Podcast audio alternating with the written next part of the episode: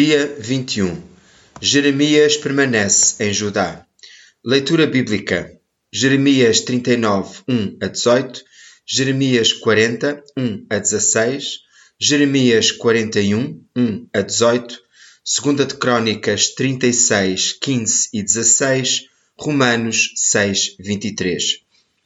O sofrimento tem uma forma de colocar o algodão nos meus ouvidos.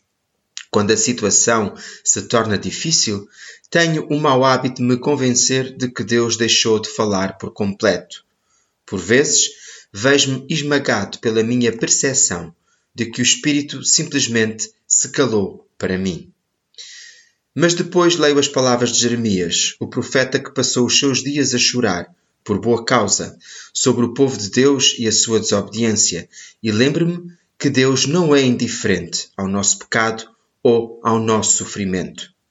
Só na leitura de hoje, apenas três pequenos capítulos da história de Jeremias, descobrimos que a sua cidade, Jerusalém, foi sitiada com oficiais pagãos à espera de perseguir os vizinhos.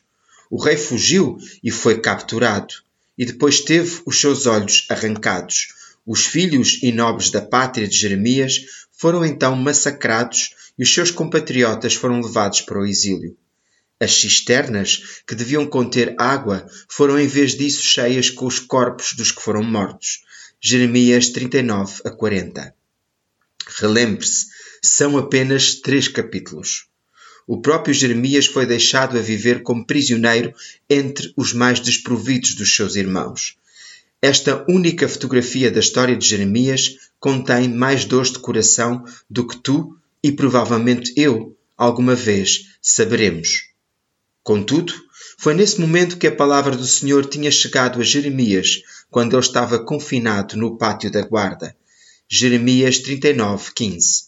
O som da voz de Deus, falando no momento mais sombrio de Jeremias, anima os meus ouvidos e lembra-me que as coisas deste mundo, mesmo a convulsão política dos líderes, não podem esmagar a palavra do Senhor. Os seus planos serão bem-sucedidos. O sofrimento, a pressão, e as tristezas.